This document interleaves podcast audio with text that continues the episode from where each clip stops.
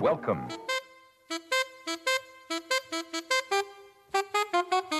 It don't mean a thing if it ain't got that swing.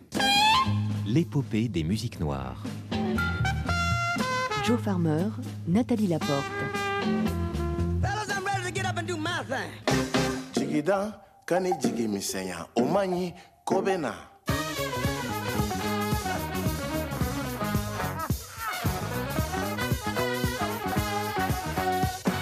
it's okay. You know, it's okay.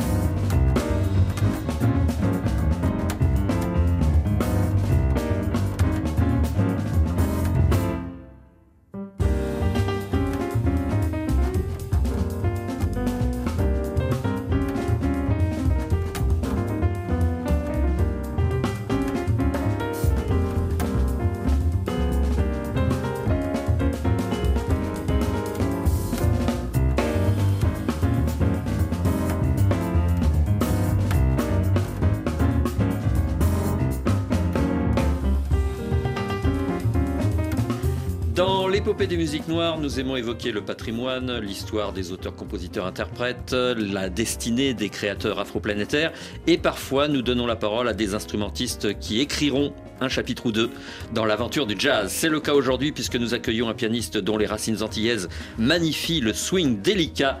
Il s'appelle Georges Granville et il est notre invité. Bienvenue. Merci, bonjour à tous. Vous n'êtes pas venu seul puisque votre album Perspective a été réalisé en trio. Pouvez-vous nous présenter vos comparses? Alors, avec moi Michel Alibo à la contrebasse sur cet album et Arnaud Dolmen à la batterie. Bonjour messieurs, soyez les bienvenus. Bonjour tout le monde. Bonjour. Georges Granville, vous êtes euh, un instrumentiste de grande valeur euh, qui a su euh, conserver ses racines caribéennes sans altérer le lyrisme de la musicalité jazz.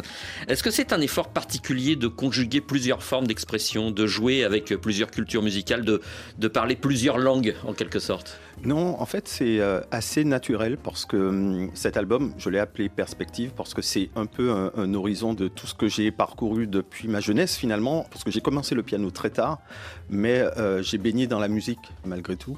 Et c'est un peu tout ça qui m'a nourri, qui m'a fait grandir. Et puis de mélanger les rythmes, les influences, euh, tout ça s'est fait assez naturellement, sans même trop calculer en fait. Le fait de faire appel à Michel Alibo et Arnaud Dolmen pour votre album est une manière de revendiquer vos racines antillaises et d'imprimer euh, une couleur sonore spécifique?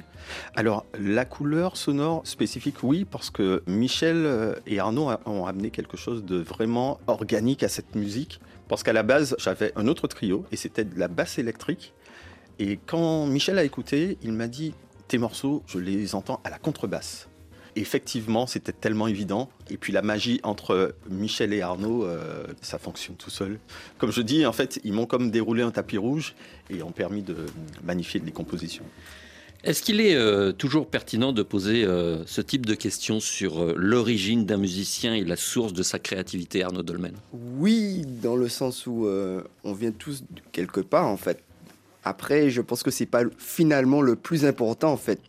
Le plus important pour moi en tout cas, c'est délivrer un message, délivrer euh, une personnalité, une vision et partager avec euh, les gens qui nous écoutent, les auditeurs, le public et apporter une réflexion euh, spirituelle et intellectuelle aussi.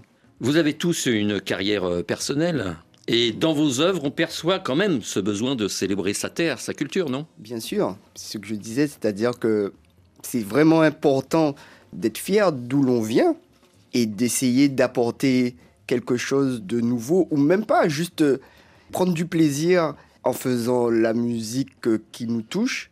En général, la musique qui nous touche, c'est la musique qu'on a écoutée euh, dans notre enfance. Donc, traduire ça avec sa personnalité. Être soi-même. Être soi-même. Vous imprimez votre patte personnelle, Voilà, votre identité. Voilà, exactement.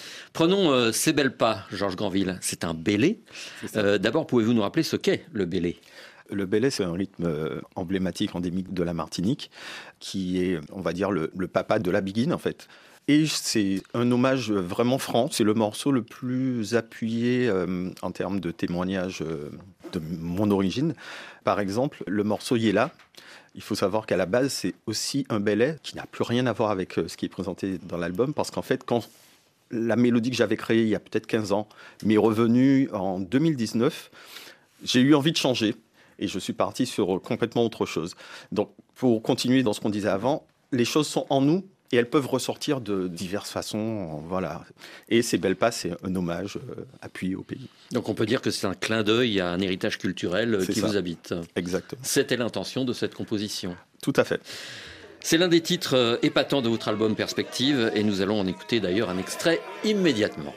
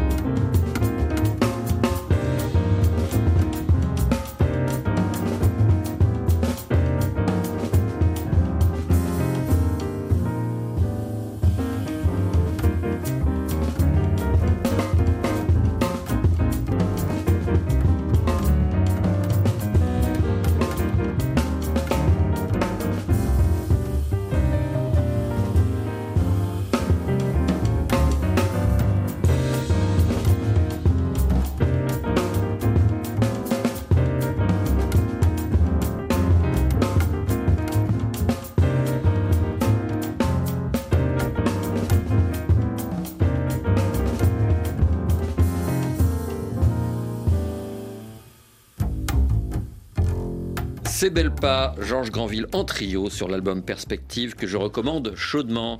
Que veut dire C'est belle pas, Georges Granville? Alors, ces belles pas, ça vient euh, justement des soirées bellets. On appelle soirées bellets des moments où les danseurs et les musiciens, les tambouillés euh, se réunissent.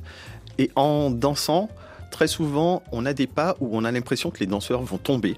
Et ils se rattrapent comme ça au dernier moment. Et l'expression qui en ressort, c'est en créole, on dit mancher tomber, c'est belle pas. C'est-à-dire qu'en en tombant presque, on se rattrape et ça fait quelque chose d'assez beau à voir esthétiquement. Un beau Euh, ça pas. fait un, un beau pas. Voilà, c'est un peu comme dans la vie, on tombe, on, on se relève. Ça rejoint le tomber lévé d'Arnaud. euh, voilà, c'est un peu ça. Oui, car on le rappelle, Arnaud Dolman avait sorti il y a quelques années un album qui s'appelait justement Tomber lévé. Donc tout est logique finalement. Voilà. Il y a une continuité conceptuelle entre vous tous. Bien sûr.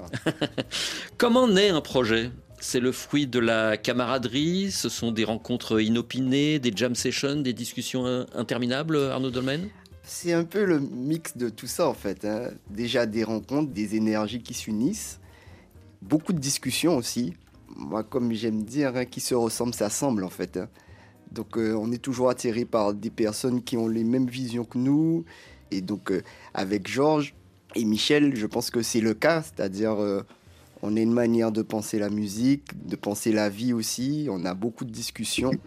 Et comme ça, ça crée des belles choses. Mais je dois vraiment dire aussi que on a monté ce répertoire, mais à une vitesse record, quoi. C'est-à-dire que il a suffi d'une- répétition, Oui, c'est ça. mais une répétition pour refaire tout le répertoire. Donc oui, qui se ressemble, ça semble, parce que ça n'a pas pris longtemps pour que, le- que, Que la mayonnaise que la sauce, prenne, voilà, euh, que la sauce prenne. Et, euh, on s'est regardé, on dit bon ben c'est bon, on y va. c'est vrai. Vous n'avez pas répété, quasiment pas répété. Oh, Alors, comment ça s'est passé Eh la ben, première fois? C'était pour le en premier concert. 2021, Voilà. premier concert. Comme je disais, j'avais un premier trio, mais les musiciens n'étaient pas disponibles. Et j'ai appelé mon frère Ar- Arnaud parce que c'est quelqu'un que j'aime humainement et puis euh, musicalement euh, merveilleux. Et je dis, bon, je tente parce qu'il est hyper pris, hyper chargé. Et puis il me dit, mais je suis dispo euh, cette date. Et, euh, et déjà, j'étais super euh, content qu'il puisse. J'ai contacté Michel. Mais après, il fallait jongler avec les plannings de chacun. On a pu trouver un jour un petit créneau de 2-3 heures on était tous euh, dispo. Et puis on a filé euh, les morceaux. Alors c'était un, un premier jet parce que en 2021, euh, à ce moment-là, il n'y avait que 4 titres de l'album. Et après ça, ça s'est tellement bien passé. J'ai eu de nouvelles idées. J'ai continué à composer. Donc euh, les compositions euh, se sont, ont continué même en 2021. Et puis euh, en 2022, on est entré en, en studio. Et le résultat est là aujourd'hui. Voilà. Je suis toujours épaté par euh, votre capacité, euh, les uns et les autres, à, vous fondre dans le répertoire de vos camarades. Michel Alibo, euh, je vous ai croisé récemment au Duc des Lombards à Paris en compagnie du pianiste Jimmy Felvia. Autre univers, autre approche de la musique. Et pourtant, tout cela paraissait naturel et fluide. C'est l'expérience, c'est une compréhension innée Ah oui, merci de dire ça. Oui, bien sûr. Euh, je comprends tout trop vite. ça. non, je rigole. Mais, mais euh, oui, franchement, quels que soient les univers, moi j'ai des flashs et Jimmy, il m'a rappelé, je sais pas pourquoi, carrément les années 70 quoi. Exactement. Alors qu'il est super jeune et dans sa musique, dans son approche qui est peut-être plus électro, enfin, il a des visions très intéressantes parce qu'il, pareil, il a son identité, il a le patrimoine du pays qui est vraiment ancré. Mais il fait des trucs, moi, ça me rappelle des vieux Headhunters, ça me rappelle des choses comme ça. Alors, j'ai pas pu imposer la contrebasse. non, mais par contre, euh, il y a vraiment une palette euh, musicale qui est proposée. C'est moins jazzy, on va dire, mais euh, par contre, et moi, j'aime aussi euh, l'électrique parce que, bon, ben, évidemment, euh, j'ai toujours un peu baigné dans ça aussi. Dans la fusion. Dans cette fusion, voilà. Pour dire, dans mon parcours, en fait, j'essaie toujours d'être vraiment moi-même. Je sais pas dire, il faut que ce soit comme ça ou comme ça. Parce que, par exemple, avec Sixon, on n'a pas forcément cette approche. Les gens ont leur personnalité tellement forte qu'ils viennent de toute façon avec leur bagage et c'est comme ça qu'on additionne musique. Et moi, j'ai toujours aimé dans la musique le côté universel, en fait. Mm. Donc, euh, qui est une musique qui parle à toute la planète. Et ça me retourne le cerveau de voir que c'est les groupes que j'ai aimés, c'est ce qu'ils faisaient, c'est que quel que soit où tu es, tout le monde aime. Et c'est ce que j'aimerais qu'on puisse faire avec des, Avec des camarades. Avec des camarades, voilà, quoi, c'est tout. Voilà encore un musicien euh, qui mérite nos deux oreilles, euh, Jimmy Felvia, excellent pianiste martiniquais. Est-ce que vous connaissez tous Est-ce qu'il existe une grande famille euh, des musiciens antillais ou au contraire, est-ce qu'il y a une petite compétition entre vous parfois Granville? on, on se connaît tous, on s'apprécie et on se respecte euh, tous quand on discute. euh, On est toujours heureux de voir euh, les projets des autres avancer. Et c'est pas une compétition, c'est plus une émulation. En fait, on, est dans quelque chose de d'entraînant.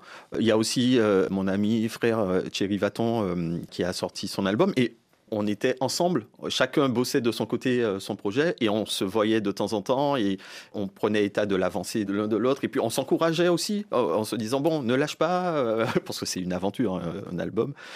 On s'encourageait euh, et on se donnait des conseils aussi. Donc voilà, non, c'est vraiment une grande famille, pas de compétition, de guerre. Donc je peux me permettre de diffuser un extrait de l'album Convergence Mais- de Jimmy Felvia. Avec grand plaisir. Voici Neverland avec à la basse un certain euh, Michel Alibo. Oh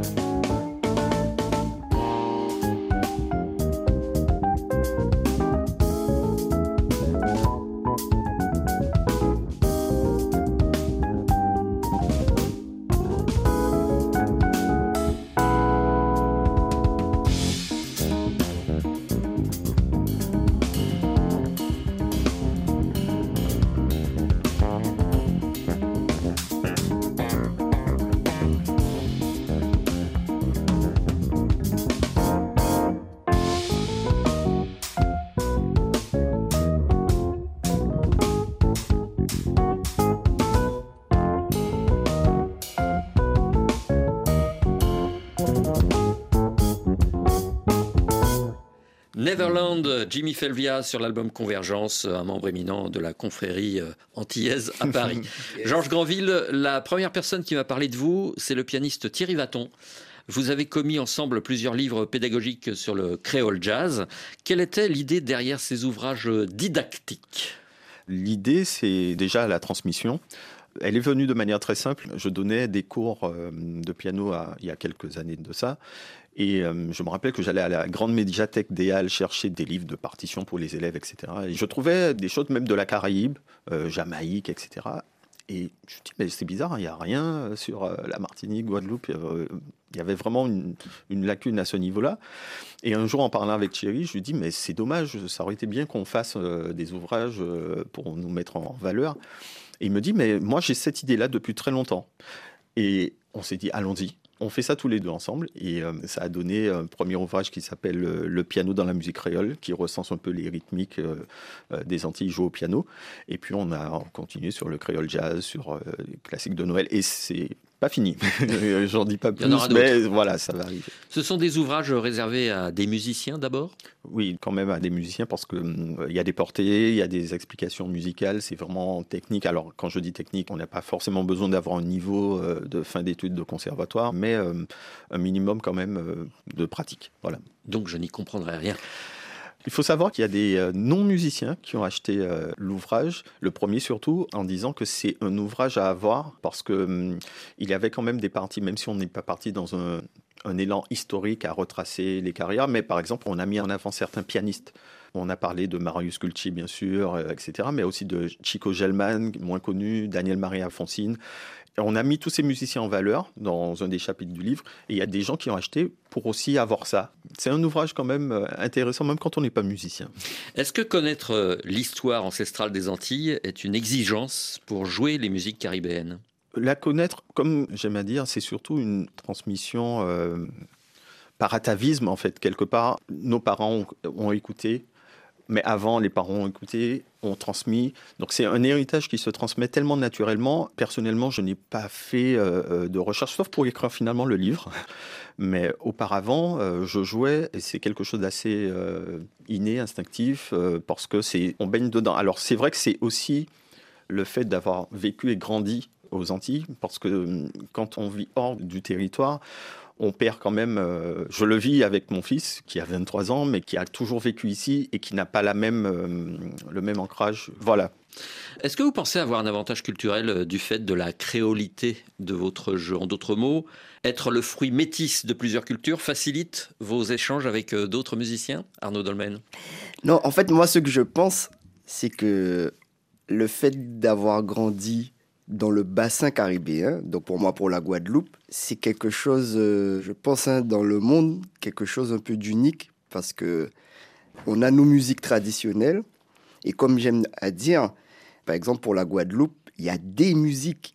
Il n'y a pas qu'une seule musique. Il y a la musique traditionnelle, le grouka, il y a la musique populaire, le zouk. Dans toutes ces musiques, il y a des dérivés. Il y a le grouka moderne, il y a le quadrille, et il y a plein de musiques aussi que je ne connais pas, qui se perdent aussi dans les campagnes. Et après, on a cette culture du carnaval aussi, le fait d'écouter beaucoup de musique venue de différents endroits, alors des îles de la Caraïbe, mais des musiques internationales. Donc ça nous donne quand même un bagage naturel, en fait, une culture musicale qu'on a naturellement sans pour autant aller dans des conservatoires et compagnie. Et ça, c'est vraiment quelque chose de très riche. Après, dire avoir un avantage, bon, je ne sais pas, mais en tout cas, ça nous donne une ouverture d'esprit euh, à la base, en fait. Voilà. Par exemple, Arnaud Dolmen, lorsque vous jouez avec la flûtiste syrienne Naïsam Jalal, ou le pianiste serbe Boyan Zed, Oui. ou euh, le pianiste cubain Alfredo Rodriguez, est-ce que vous travaillez davantage ou est-ce que vous trouvez très rapidement un terrain d'entente?